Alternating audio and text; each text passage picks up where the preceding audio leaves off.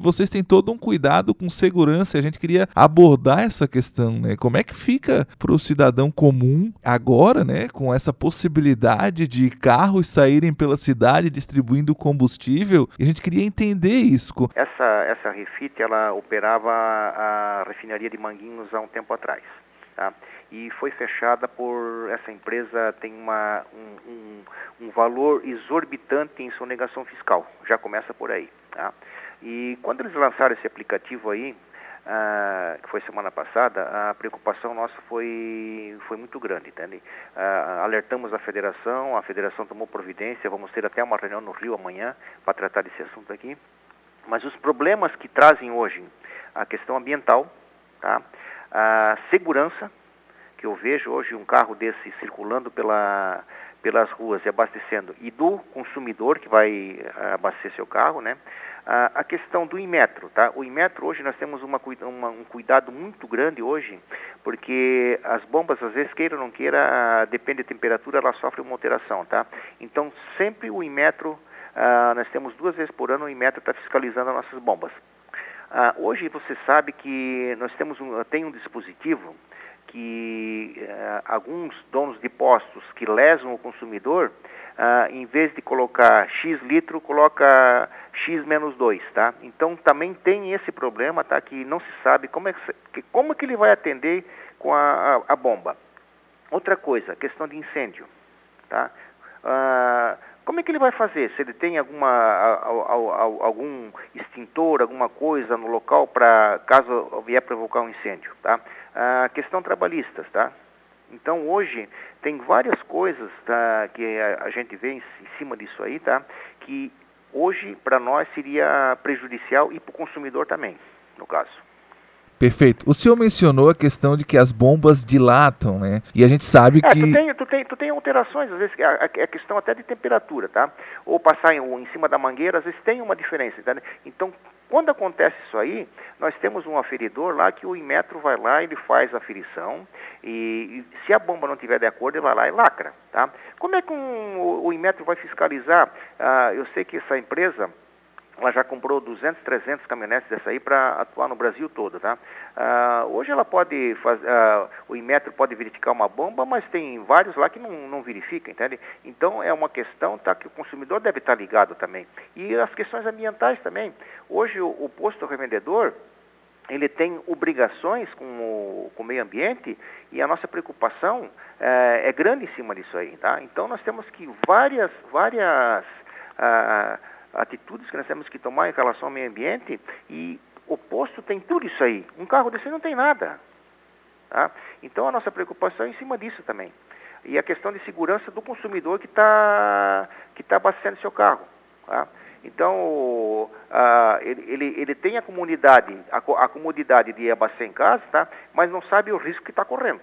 Presidente, a Agência Nacional do Petróleo ela pediu que a Golfit apresentasse o projeto e então quer dizer que não está regularizado, né? Em termos legais, né? O que que vocês, em, que que vocês enfrentam de legislação, por exemplo, para colocar um posto de combustíveis a funcionar? Olha, a, a, o único que pode fazer a entrega a domicílio é o TRR, tá? Que ele está legalizado perante a ANP. O TRR ele entrega o diesel, somente o diesel, para grandes empresas e para a área rural, tá? Onde é que as máquinas não podem sair do, do tu não consegue às vezes tirar um trator, uma máquina grande para abastecer para levar no posto, então o TRR ele faz esse serviço aí, tá? Ah, eles estão irregular, a ANP não reconhece isso aí, esse aplicativo que eles lançaram, tá? E hoje para você, para você fazer um, para você montar um posto de gasolina, você tem uma burocracia muito grande, tá? Você tem todos os alvarás, todas as licenças ambientais, ah, hoje, para ter uma ideia, tem, são mais de 17, 17 alvarás e, e, e, e licenças para você abrir um posto, de, um posto revendedor. Tá? Caso que essa empresa que está fazendo isso aí, ela simplesmente comprou o carro, botou um tanque em cima e sai a distribuir o, a, a, gasolina pela, pela cidade. Tá? Então, é uma concorrência desleal, que eu acho. Tá? Perante um posto que tem um investimento hoje para você montar um posto, uh, por menos de um milhão você não consegue fazer. Tá? Então tem tudo isso aí. Então a nossa preocupação não é só com o, com o, o, o consumidor, mas sim a questão do meio ambiente, que hoje nós somos fortemente fiscalizados pelas legislações ambientais, legislações trabalhistas e o setor de o, o, e a própria INP, tá? Então esse esse cidadão ele não vai ter fiscalização nenhuma em cima dele. Presidente, eu não, sou, eu não sei se o senhor tem esses dados em mãos, mas vamos supor que o senhor possa me dar dados aproximados, né? Quanto que arrecada em termos de impostos para o governo, por exemplo, os postos que são associados ao Sindipetro? Olha, eu, eu tenho os dados para ti, no caso, tá? Uh, vamos supor uh, o estado de Santa Catarina. O governo do estado hoje, uh, nós somos, nós contribuímos com 21% da arrecadação do governo do estado, ela provém do setor de combustíveis. Isso representa hoje para o governo do estado em torno de 350 milhões mês. Tá? E mesmo assim, ainda nós temos a sonegação fiscal e tem a adulteração de produto, que é um prejuízo que o governo do estado tem aqui em Santa Catarina. Tá?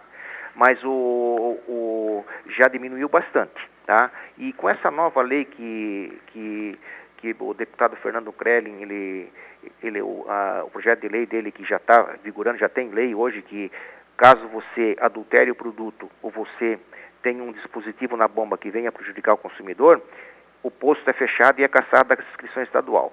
Então, em Santa Catarina já está em vigor, já tem postos fechados, e já tem uh, e, e, vai fechar mais ainda por causa da adulteração de produto e o dispositivo que ele coloca na bomba para sonegar o, o, o, o, volume volumétrico da, da, da bomba que o consumidor recebe, tá?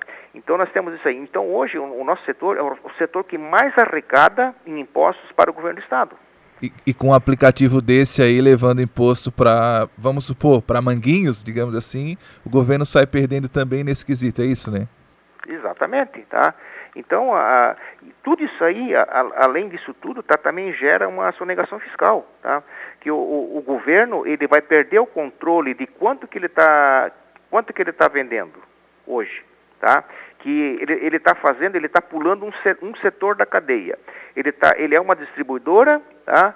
e está pulando para fazer a entrega. Então ele tem queria o quê? Uma, passar por uma distribuidora e a distribuidora fazer uh, repassar para o posto revendedor. Então ele está pulando uma etapa em cima disso aí. E a questão é o seguinte: quem recolhe o imposto é a refinaria. O governo do estado ele tem ele, ele, a, a, questão do álcool seria a usina, a distribuidora. Tá? Então ele tem uma ele tem um ele, ele, ele tem um vazio, um vácuo em cima disso aí que ele está pulando uma etapa do setor. Ele está saindo da refinaria, indo direto fazer a, a entrega no, no consumidor final. Tá? Então isso aí é ilegal. A INP não reconhece o aplicativo, Tá? O único que nem eu falei para você no começo, tá? que pode fazer esse tipo de, de entrega seria o TRR, na, o óleo diesel. Tá? E a, a Golfit que está fazendo isso aí, ela não pode, ela está, ela está cometendo uma ilegalidade.